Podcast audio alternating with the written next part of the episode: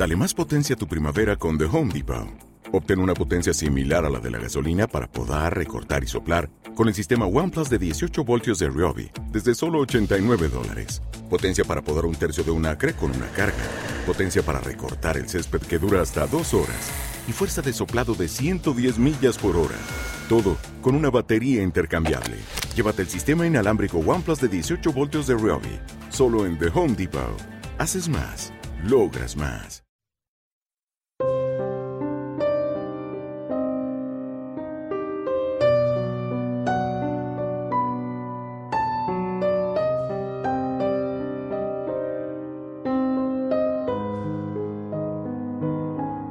Casa de Tinieblas presenta El Guardavías. ¡Eh, oiga! ¡Ahí abajo! Cuando oyó la voz que así lo llamaba, se encontraba de pie en la puerta de su caseta, empuñando una bandera enrollada a un corto palo. Cualquiera hubiera pensado, teniendo en cuenta la naturaleza del terreno, que no cabía duda alguna sobre la procedencia de la voz. Pero en lugar de mirar hacia arriba, hacia donde yo me encontraba, sobre un escarpado terraplén situado casi directamente encima de su cabeza, el hombre se volvió y miró hacia la vía.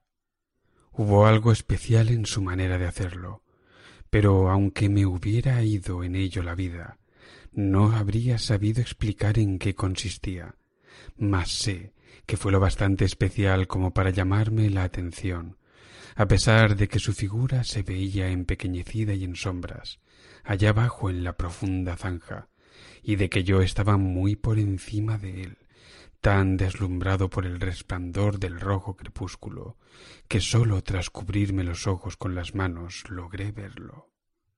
¡Eh, oiga! ¡Ahí abajo! Dejó entonces de mirar a la vía, se volvió nuevamente y alzando los ojos vio mi silueta muy por encima de él. ¿Hay algún camino para bajar y hablar con usted? Él me miró sin replicar y yo le devolví la mirada sin agobiarle con una repetición demasiado precipitada de mi ociosa pregunta.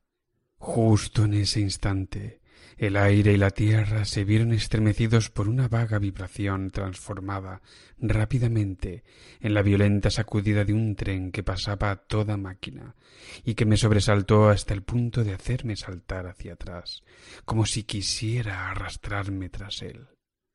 Cuando todo el vapor que consiguió llegar a mi altura hubo pasado y se diluía ya en el paisaje, volví a mirar hacia abajo y lo vi volviendo a enrollar la bandera que había agitado al paso del tren. Repetí la pregunta.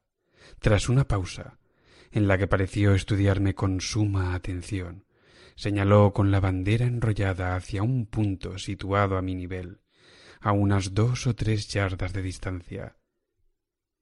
Muy bien. le grité, y me dirigí hacia aquel lugar. Allí, a base de mirar atentamente a mi alrededor, encontré un tosco y zigzagueante camino de bajada, excavado en la roca, y lo seguí. El terraplén era extremadamente profundo y anormalmente escarpado. Estaba hecho en una roca pegajosa que se volvía más húmeda y rezumante a medida que descendía. Por dicha razón me encontré con que el camino era lo bastante largo como para permitirme recordar el extraño ademán de indecisión o coacción con que me había señalado el sendero. Cuando hube descendido lo suficiente para volverlo a ver, observé que estaba de pie entre los raíles por los que acababa de pasar el tren en actitud de estar esperándome.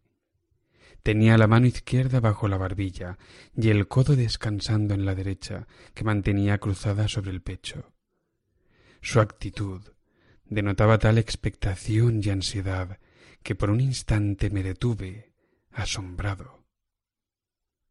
Reanudé el descenso, y al llegar a la altura de la vía y acercarme a él, pude ver que era un hombre moreno y cetrino, de barba oscura y cejas bastante anchas.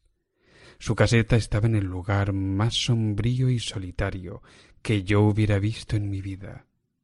A ambos lados se elevaba un muro pedregoso y rezumante que bloqueaba cualquier vista, salvo la de una angosta franja de cielo. La perspectiva, por un lado, era una prolongación distorsionada de aquel gran calabozo.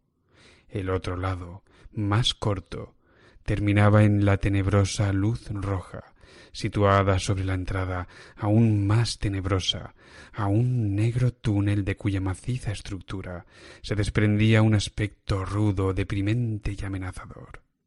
Era tan oscuro aquel lugar que el olor a tierra lo traspasaba todo y circulaba un viento tan helado que su frío me penetró hasta lo más hondo, como si hubiera abandonado el mundo de lo real.